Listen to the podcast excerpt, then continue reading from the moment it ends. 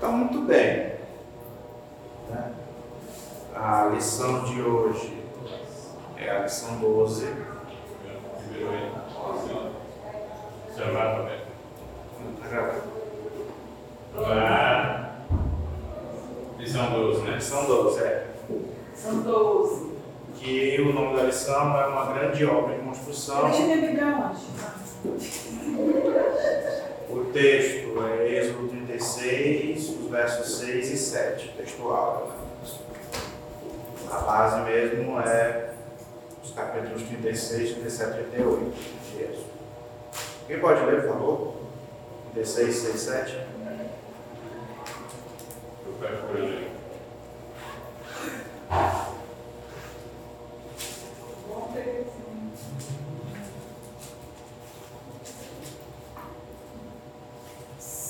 Seis e sete, né?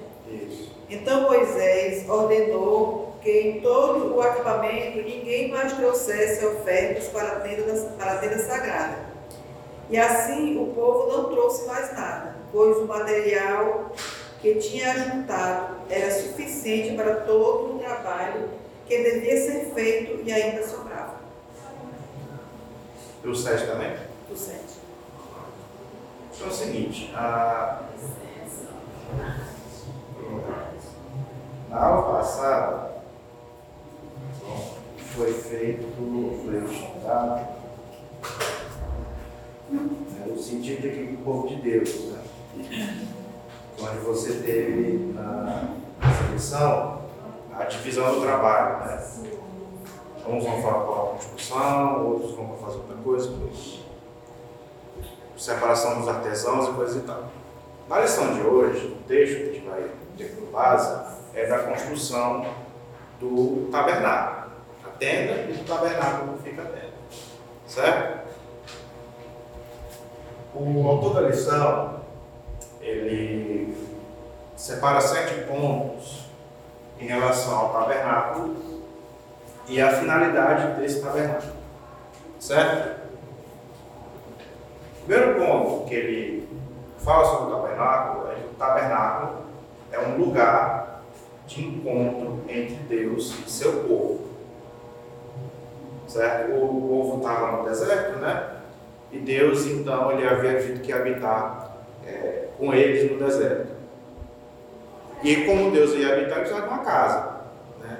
Então foi feita essa, a, a- foi ordenada a construção dessa tenda que se, que se mudava junto com o povo, para onde o povo ia, no deserto, e ela era construída, é, é, tinha uma, uma, umas vigas de madeira de, de, de, de acho que é 13 centímetros, não, de 13 metros por, por um metro e meio, aí tinha as tendas, era tudo costurada, tinha as cortinas da tenda, Tinha as áreas que sustentavam as tendas. isso, acho que era madeira de acácia, assim. É, cobertas com cobre, prata e ouro, dependendo do local onde elas estavam. Isso. Aí no final, lá no, no, cap- no capítulo 38, é dito quanto de, quantos quilos de ouro, quantos quilos de prata quantos quilos de bronze foram arrecadados. E, o- que, que foi usado para quê? Então a tenda, né, o tabernáculo, era o, o local de encontro de Deus e seu povo. Era lá onde o povo ia falar com Deus através dos sacerdotes instituídos e onde Deus falava com o povo através também dos sacerdotes. Era lá que ficava o Santo dos Santos e tudo mais. A primeira finalidade da, da, do tabernáculo era isso, um local de encontro. Deus habitava no, no meio do povo e tinha um local específico para que houvesse esse encontro. Outro ponto que o autor identifica é um local, né, um lugar de unificação. O que é isso? O que é um local de unificação? O povo estará junto na mesma fé e no mesmo ideal desse ano, sem se desviar para adorar os deuses da terra. Mais ou menos o que a gente faz hoje. A gente vem para a igreja né, para Se reunir. se reunir, um local de unificação. Alguém abre, por favor, Atos 2, 42?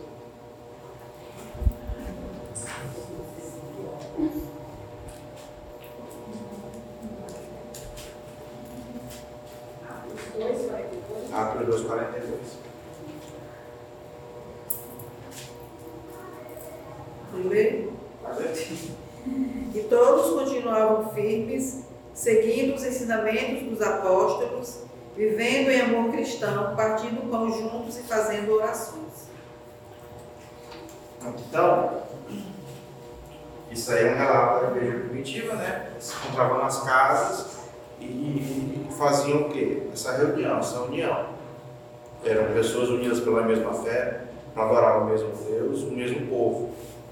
Então, o tabernáculo, ele se torna né, esse local de unificação, que é o que depois vai ser o templo, né? e que hoje é o quê?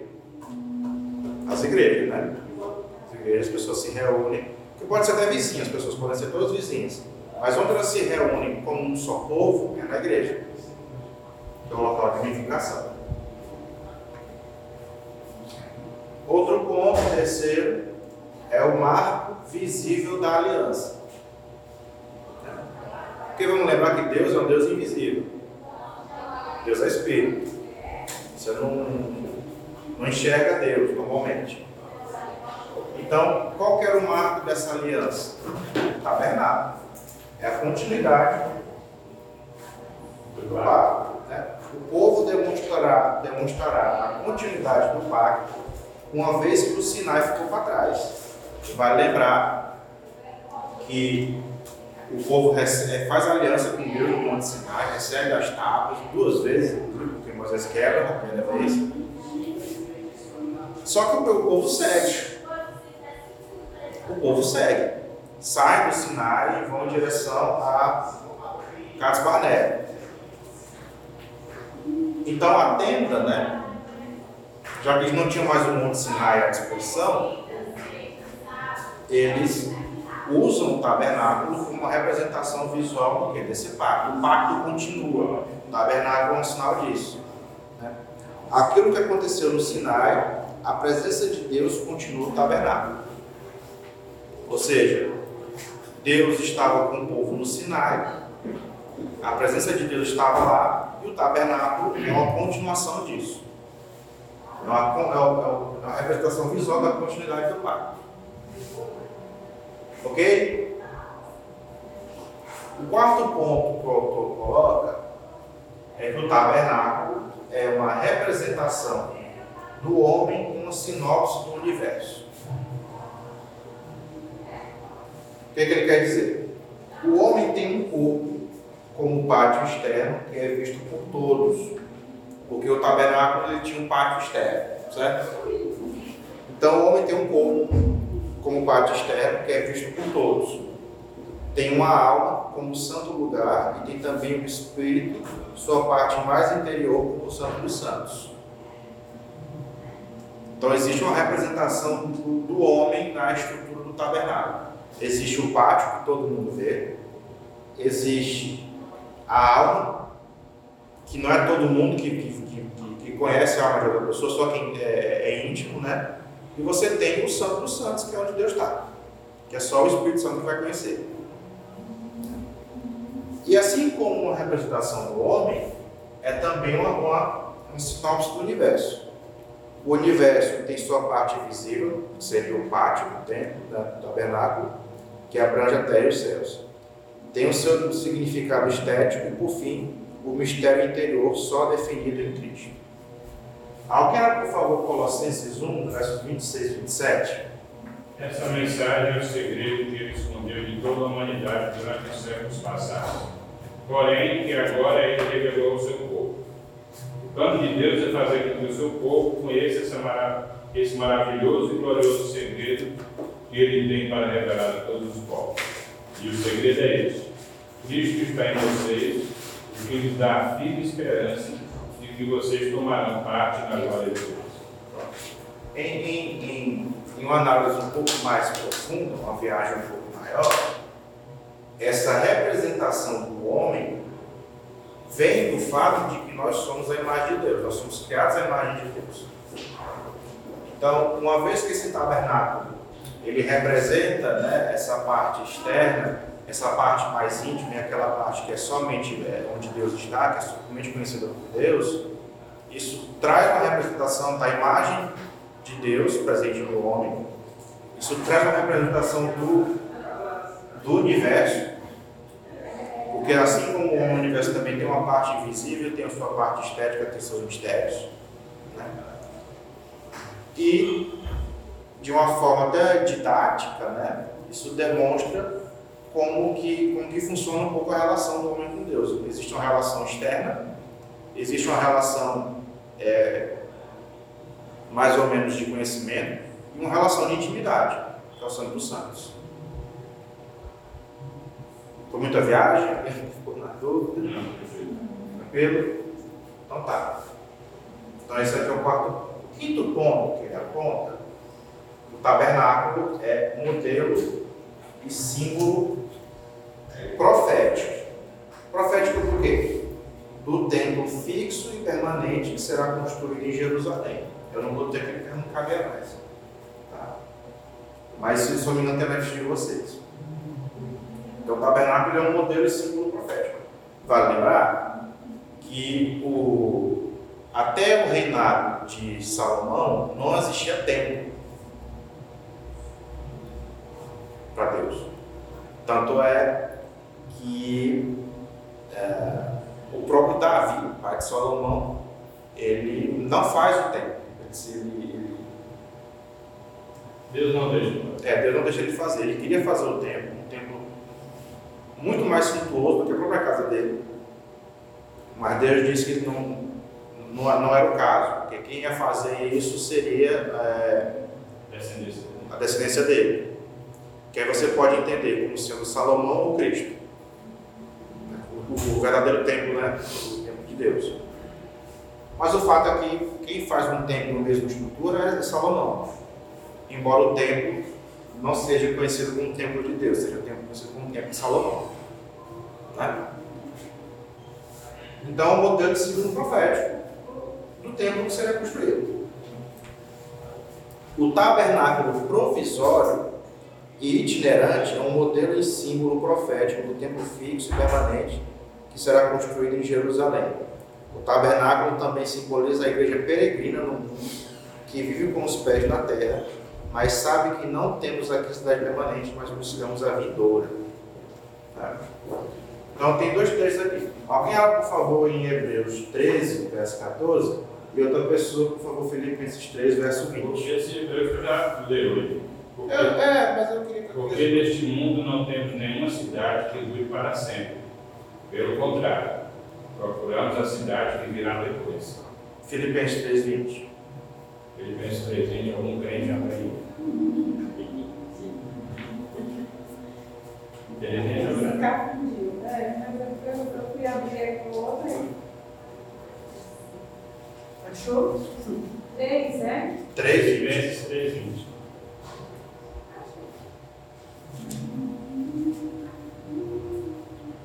Mas a, mas a nossa pátria está nos céus, onde também aguardamos um Salvador, o Senhor Jesus Cristo.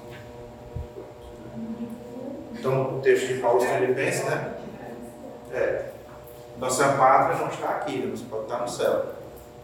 Ah, Na minha a linguagem aqui, uma transformação é, mas, mas nós somos cidadãos do céu e estamos esperando ansiosamente a nossa, o nosso Salvador, o Senhor Jesus Cristo, que virá de lá.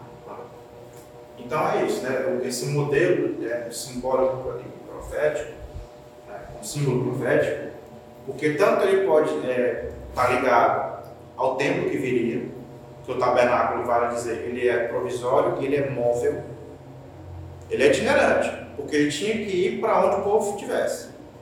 Você não pode construir um, um- um tabernáculo, um templo no deserto e de repente seguir para Canaã e deixar o templo lá. Não faz nem sentido.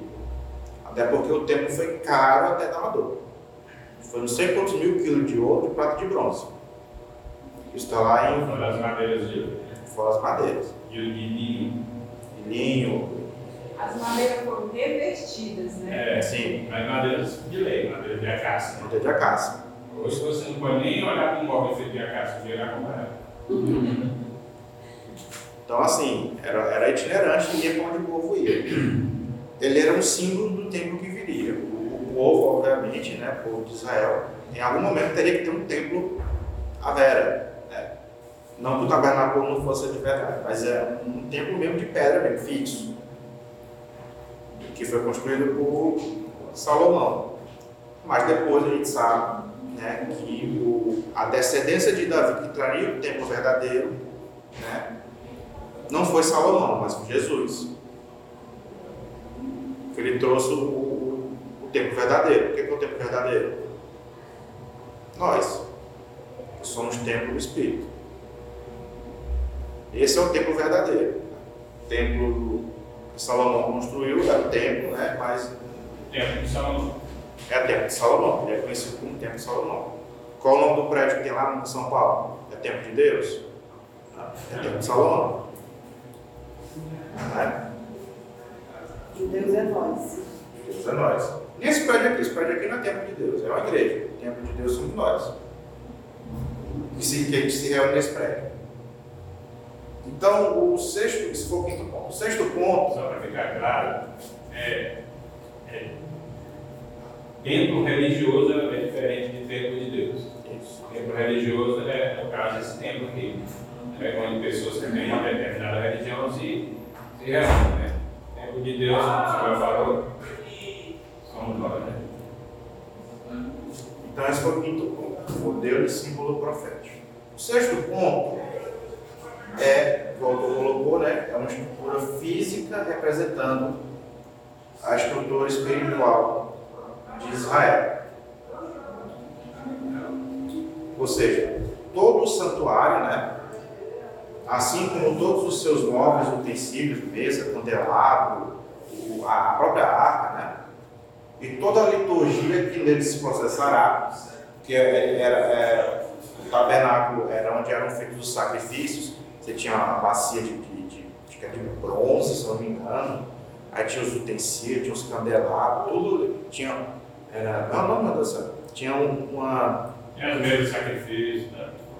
é porque, é porque eu li na, na NVT, tinha um grill, ele usa a expressão um, um bicho de grill, uma coisa assim. Uma grelha. Uma grelha, Grelha, uma grelha. Porque você tinha que caçar os bichos de fato, né? E até embaixo tinha um É, para receber os restos, né? para tirar as cinzas, para limpar tudo. Então, todo o santuário, né, todo o tabernáculo, toda a terra, assim como todos os seus móveis e utensílios e toda a liturgia né, que nele se processará, será um testemunho do Deus vivo, justo, misericordioso, misericordioso que ali estará. Se você der uma lidinha em Levítico, nos primeiros, acho que 12 ou 13 capítulos de Levítico, você vai ter a impressão que você está lendo um livro de receita. Por quê? Tem lá, sacrifício para perdão de, de, de, de pecados de irmão com outro. Aí tem assim, sacrifica um boi desse jeito. Se não tiver boi, sacrifica duas rolinhas desse jeito. Se não tiver duas rolinhas, sacrifica lá, é, trigo desse jeito. E assim por diante. E vai, vai, vai, vai, vai, Depende das condições da pessoa, né? Depende das condições da pessoa. E vai até. é, é, e tem sacrifício de todo jeito. Tem sacrifício para expiação do povo geral, tem sacrifício para perdão de pecado pessoal, tem um monte de coisa assim. Então toda essa liturgia que está lá em Levítico, ela acontece no tabernáculo. Ela acontece no- na, na- na tenda, né, no templo, onde fica o altar de sacrifício. Certo? Então tudo isso e, e- e todos esses sacrifícios que você vai ler em Levítico são para perdão. Ou todos ou quase todos, se eu não me engano. Eu posso estar com a memória me traindo agora. Mas todos são para perdão de, de- de pecados. Quase todos. Então, essa representação, essa estrutura, ela representa o quê? Né? Para dar testemunho do Deus vivo, está lá, vivo, justo, porque ali o sacrifício é a, a aplicação da justiça, né? há um crime, há um- uma ofensa, essa ofensa precisa ser paga, com sacrifício, e misericordioso, porque uma vez que há feito o sacrifício, há perdão. Ou seja, Deus determinou, você faça o sacrifício desse jeito e está tudo certo. Porque se você for pegar, por exemplo, a mitologia pagã, a, é, histórias de mitologia grega, outras coisas que são mais é, acessíveis, você vai ver que as pessoas que faziam sacrifícios aos deuses na sorte de ser perdoado, na sorte de conseguir alguma coisa, porque não era garantido na, na, na mitologia deles. Qualquer sacrifício para qualquer divindade não tinha, não tinha garantia nenhuma. Mas as pessoas hoje em dia ainda, o catolicismo, né? É, eles, eles têm muita resistência para você dizer assim, você é salvo. Porque assim, eles não têm esperança na vida eterna. Porque eles creem que é, talvez não sabem. É, que a salvação não é Que a salvação é porque ser, por ser bom, porque não sei o quê, porque. É, e ele não, não tem certeza. Você pergunta, maioria, maioria das pessoas que dizem que é ser católicas, ou outros, outros grupos aí, né? É, eles não têm certeza e assim, assim, tem gente que se ofende se o trem disser é salvo. Que acha, aí você está sendo arrogante. Mas por que nós dizemos que nós somos salvos? Porque nós cremos na promessa da palavra de Deus, né? Assim, a promessa de Deus não, não nos diz que se nós confessarmos o nosso pecado, tá, né? Nós cremos em Jesus Cristo, que Jesus Cristo já pagou pelo sacrifício pelos nossos pecados, né? É, antes o sacrifício era feito para pagar pecado, né? Para cobrir o pecado. Né? E, e, hoje não, o sacrifício foi feito por Jesus. Né? E através desse sacrifício nós cremos que nós temos nossos pecados perdoados. Né? E aí Jesus disse, se crê no Senhor Jesus, será salvo tu e a tua casa. Né? Ele diz. E a gente crê, a gente crê que será salvo, nós seremos salvos no céu. Existem pessoas que resistem a isso porque não creem. É, e, e, e eu, eu, particularmente, entendo, por exemplo, alguns crentes inventam de fazer voto. Para mim é a mesma coisa. Não muda nada. Aí alguém até uma vez numa pregação, a pessoa falou, você está invalidando, você está dizendo que não é suficiente, não foi suficiente o sacrifício de Cristo na cruz. É a mesma coisa que você está fazendo isso. É, até usar um termo assim, você foi um dos que deu uma chibatada lá nele.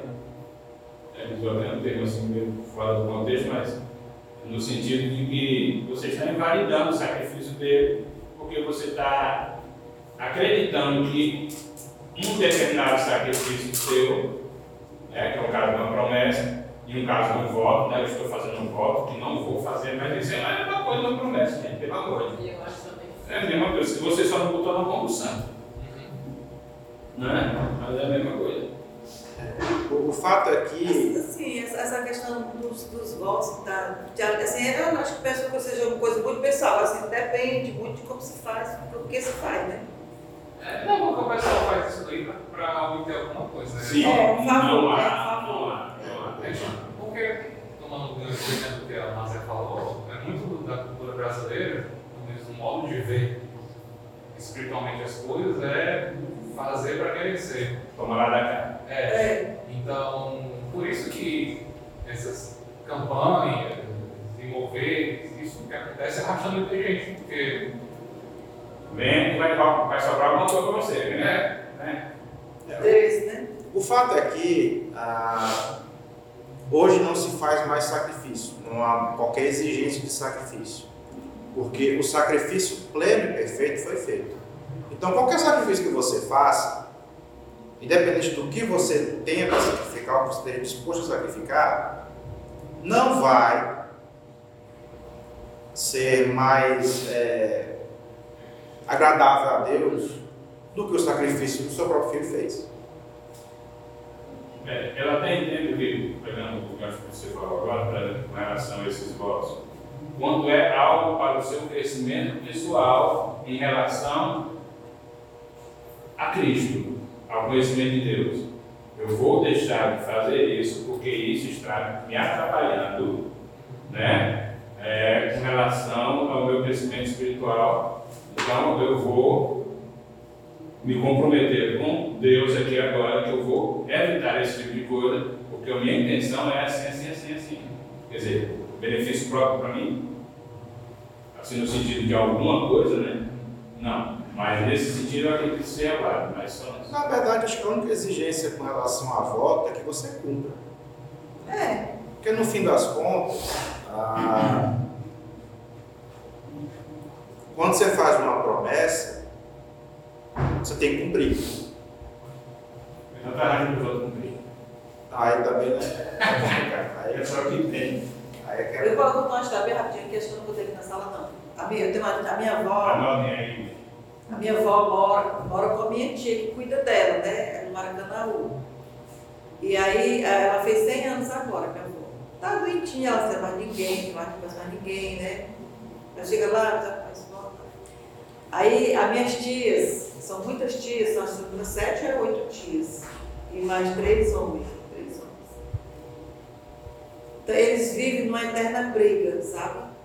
Porque assim, primeiro para quem cuidava dela, como cuidava lá no interior, cuidava mal, ela vivia maltratadinha, né? Minha tia trouxe para cá. Ela vivia vir para cá e aí quando.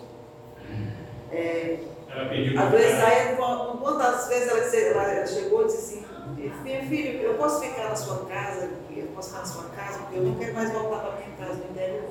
Porque a outra maltratava ela, a fata é esse, né? Ela com 90 anos já.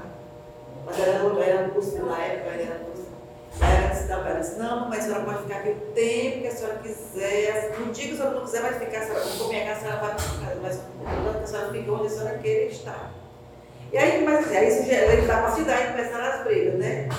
Quem fica com o cartão dela, não sei o quê. e aí quando foi depois, uns tempos, uns, uns três anos, quatro anos, ela teve, ela adoeceu, ela tinha uma gastrite, ela teve, na verdade, teve uma úlcera, tinha, teve uma úlcera no estômago, e ela foi internada muito doente, muito muito mal, mal. muito mal, e a doutora disse assim, vomitando sangue direto. E aí a doutora disse para a minha tia, assim, olha, ela tinha 94 anos, né? Disse, olha, é, a sua mãezinha talvez não pode amanhã. Talvez não pode amanhã de manhã. Ela já é uma senhora idosa, a minha tia muito, des, muito muito descontrolada, né? Porque não queria perder a mãe. Aí ela disse, olha, sua é mulher já idosa e tal, já viveu muito, né, já, já cumpriu a missão dela aqui, ela talvez ela dura noite de manhã. E aí ela, na, na, na fé dela, no jeito dela, ou errado, eu, foi, eu acho que foi errado que ela fez, mas ela fez, né? O fato é que ela pegou, fez uma promessa, não sei se nós usando lá, só fazer sempre lá. E aí fez uma promessa para, porque todo ano ela comemorava o aniversário da vovó, ela comemorava o aniversário, fazia festa, estava todo mundo. E aí ela fez uma promessa para não mais comemorar o aniversário da mãe dela, da vovó, né? Da minha avó. Então assim, ela, ela escolheu fazer uma coisa para os outros se sacrificar também, que os outros queriam fazer as festas também. Então assim, elas, elas, aí e pensa na confusão que está todo, todo, a vida inteira, até até aqui. E esse ano que ela fez, ano a confusão foi grande. Sabe? Quer dizer que não pode fazer. Não, não, é, não Ah, pode não fazer festa, não fazer festa, você tem, né? Aí as irmãs brigam e falam assim, não, você pode vir, cantar para mim, não pode ter bolo, bolo, pode pôr bolo entre nós. É uma coisa de todo, né? Coisa de, de né? Lá, lá, mas eu, eu não posso quebrar minha promessa. Eu disse, minha tia, por que você não, Faz promessa não pede dispensa dessa promessa? Não posso quebrar minha promessa. Aí o meu tio que é crente diz, é você ter tolo, você não sei o que, você é ignorante, sabe? É, é desse nível, sabe? Então, eu dormento. Nossa. Eu dormento. O, o pior, o pior que você fala, mas no fim das contas, na cabeça da pessoa deu certo, né? Esse que é o pior. Isso é o pior. Gente, pelo amor de Deus, ainda tem a questão do, do inimigo olhar lá. Olha que eu vou fazer confusão. Olha onde é que eu vou fazer confusão. Vou deixar essa velhinha morrer, não. Aí ela não compreendeu que não tinha chegado a hora dela, né? Ela acha que foi a Essa é a promessa. conversa, obviamente. Então, o, Sei que só E, e se ela, e, e se alguém levasse uma vela lá assim desse bolo e a mulher morresse, tá feito. Quebrou a promessa. então, o último ponto que o autor levanta do tabernáculo é que ele é um sinal profético do Messias. Hebreus 9, 12, né? É, mas ah, um pouquinho antes. Há um sentido escatológico na construção do tabernáculo. Cristo, pelo seu sacrifício do Calvário, penetrou o Santo dos Santos uma vez para sempre, onde todos os salvos entrarão para estarem com ele na sua vida. Vai lembrar, como Jesus estava na crucificação, né, já nos finalmente, quando está consumado tudo, né, a terra começa a tremer e o que acontece? Véu, O véu rasga. Que véu era esse? a separação. Era o véu que separava o santo dos santos do resto do templo. O véu que separava. Por quê? Porque só o sumo sacerdote que entrava no santo dos santos, ele tinha uma cordinha, porque se ele entrasse lá com qualquer tipo de impureza, ele era fulminado. Por isso que o padre usa cordinha no cintura. Aí eu não vou saber dizer. Deve ser, deve ser por causa disso também É, a história diz que eles, eles entraram e alguém ficava lá fora segurando. Isso aí Ah, demorasse eu sei, puxado, né? eu sei, é, eu sei, eu sei. eu sei. Eu tenho uma historinha também desse entrada da porta, mas não vou contar não. né? Enfim, então, é, só quem entrava era o sacerdote. Então, o, o- o cidadão comum, até o sacerdote comum, não tinha acesso ao santo dos santos. Só para fechar a história da corda, é, é sinal de pobreza. Eles não tinham cinta, então usaram uma corda. Dos é tudo é, é fio de ouro, não sei o que é isso. É, corda, corda, corda é um pouco mais É até interessante, em Levítico também, além dos sacrifícios e como tem que fazer, também tem um- justamente um processo dos sacerdotes, ó, um sacerdote que era as vestimentas, era toda a É. purificação que tinha que É. fazer, como entrar. tinha que ter o negocinho das pedras, né? Aqui, Exatamente, peitoral, peitoral. Então, tipo, era todo um procedimento isso acontecesse aqui. Quando eu fiz, o- quando eu fiz, disciplina chamada História da Arte, História da, história da Vestimenta, História da Indumentária. E aí o professor fala né, na história da, da, da vestimenta, da indumentária, que assim, há as, as vestes que se mantêm, né? Sendo parecido até hoje, né? Que se mantém, são as vestes sacerdotais. É, e aí tem, tem, tem toda a descrição, da, lá tem, no, acho que é Deuteronômio. É esse, não lembro mais. A, a, a igreja É. russa católica. Tem dizendo tudo como é que Ah, faz. ortodoxa. É a igreja ortodoxa. Faz. Não, não, entende? Eles usam aquela.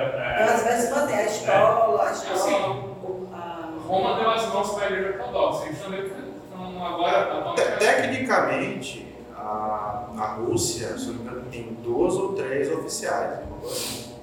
É uma, é uma, é comédia, não nem eu sei explicar isso. Bom, Eu acho que Roma deu muito pastorista. é. Só não pra gente, também, né? Mas, enfim, mas enfim, então alguém, por favor, Hebreus 9,12, antes de encerrar. Quando Cristo veio e entrou uma vez por todas no lugar santíssimo, ele não levou consigo sangue de bodes ou de bezerros para oferecer como sacrifício. Pelo contrário, ele ofereceu o seu próprio sangue e conseguiu para nós a salvação eterna. Então existe um- um- uma ideia escatológica dentro da construção do tabernáculo no que se refere ao sangue dos santos. Uma vez que o, a- o véu do templo foi rasgado, e foi o próprio Deus que fez isso, ele institui o que a gente chama hoje de sacerdócio universal. Todos nós somos sacerdotes, ou somos equiparáveis a sacerdotes. Então eu não preciso de um, de um de um terceiro para estar para falar com Deus. Acho que vocês vão ter idade para isso, mas antigamente quando você fazia uma ligação, você tinha que discar para telefonista. Eu. Nós usamos isso. Você ia fazer uma ligação Não aqui em Fortaleza, no interior. do interior para fora do estado, uma coisa assim, você ligava para E telefonista, ela ligava. dava o número e ela ligava, Porque não havia- porque não havia conexão direta. Né? Era, era pulso, né? Foi por pulso. Então, o povo de Israel tinha, tinha um telefonista, que era o sumo sacerdote. Não precisa mais. Você agora pode. ele se apresentar mais, ele tinha que levar sangue de bode, né? E aqui, é, aqui diz que de uma vez por todas mandou o seu filho, né? Na verdade, ele fazia o sacrifício lá. Quando eu falo que não levou sangue de bode de cordeiro, é por conta da questão do sacrifício. Era feito lá na. Era feito lá no Santo Santos, altar. no altar. Ou seja, Cristo levou o próprio sangue. Não existe sangue mais poderoso do que esse, mais limpo do que esse, mais justo do que esse, mais agradável a Deus do que esse. Por isso que a gente não sacrifica mais nada. Por isso que você nunca vai ver na igreja protestante, eu espero, você nunca vai ver na igreja protestante ninguém matando um, cordeiro. Olha, Eu espero, nem uma garantir, eu espero. tá é, dada como as coisas estão indo, eu Mas eu acho que não rola não, porque isso é crime, crime ambiental. É. Pode se argumentar que ele vai ser doado para uma instituição de caridade, é claro. É, bom não. Então, ah, Mas já que se queimar a carne toda, né? é, tem que se queimar, que tem que comer tudo Então não tem como doar. com a minha esposa Caldas, né? Assim mesmo, né? Também Paulo estava falando dos jornais antes, né, dentro da igreja, como eu estava tentando retomar isso daí. E tem muitas que têm uma espécie de fetiche, né, pela, pelo tipo, pelas práticas do Antigo Testamento, O chofar, Jeová, a réplica da, da Arca da Aliança, assim, no meio do culto do Antigo Testamento, uma coisa bizarra, porque isso tudo é passado, é era sombra do que Cristo representa. É, é, o- é a tal da falta de orientação, né? Engraçado uma coisa que eu soube recentemente, os padres não usam aquela go- gola vertical, né? Sim. Aquilo foi invenção dos batistas, sabe? Sim. Engraçado, né? Aí Uma vez eu vi o pastor batista com aquilo, eu fiquei assim, eu fui precisar, sabe? E aquilo de fato era invenção. Sim, é, acho que muita gente acha que quando o reverendo do ciclo também tinha, Não. era uma coisa tradicional. Eu me veio pastor da igreja metodista, não sabe. É, é. Então, para encerrar a aula de hoje, encerrar aqui o assunto também, ah, eu vou deixar cinco perguntinhas, eu não vou escrever, mas como vai estar no áudio, vocês pegam lá depois, tá? Vou postar amanhã esse áudio aqui. Tá? São cinco perguntinhas, ah, eu posso até mandar no grupo também as perguntas, não tem problema não. São cinco perguntinhas que eu gostaria que vocês respondessem em próxima aula. Quando eu digo próxima aula, eu espero que vocês venham próxima aula, No mínimo, no né? mínimo. E, e só lembrando, Convidar outras pessoas. é, só lembrando que a, a aula começa às 5, não 5 e 20. Tá? 5 e 20 é para estar no meio do mundo aqui, gente. Certo? Então, as perguntas, como eu disse, eu não vou escrever, mas depois eu, posso mandar no WhatsApp, vocês pegam no áudio aqui. Primeira pergunta, por que, que a igreja de Jesus não guarda o sábado? Não, não não é responder agora não, por favor, responde depois na próxima aula. Por que, que a igreja de Jesus não guarda o sábado? Primeira pergunta. Segunda pergunta, por que também não observamos o domingo como um dia sagrado? Vocês sabiam disso? Domingo não é um dia sagrado, sagrado para a gente? Certo. Segunda pergunta. Terceiro, por que a igreja de Jesus não, não pratica o sacrifício de animais? Quarta pergunta, por que a igreja de Jesus, de, por que a igreja de Jesus também não precisa acender velas nem as lâmpadas da menorá? Quarta pergunta. Quinta pergunta, por que os cristãos não queimam incenso em seus cultos? Tá? Essas perguntas aqui eu depois eu mando no grupo e vocês podem também pegar no áudio que vai estar no, no áudio aula. Bem? Próxima aula, a décima terceira, a última da revista, e depois dessa aula a gente marca para assistir o filme do Êxodo. Assim que eu descobrir qual stream ele está. Tá bom? Amém. Vamos fazer a foto, né? Vamos orar primeiro, irmão. Vamos orar, né? Ai, meu Deus. Aí nós Deus vai puxar para ser responder. Ai, eu tô cansada, meu povo. Agora,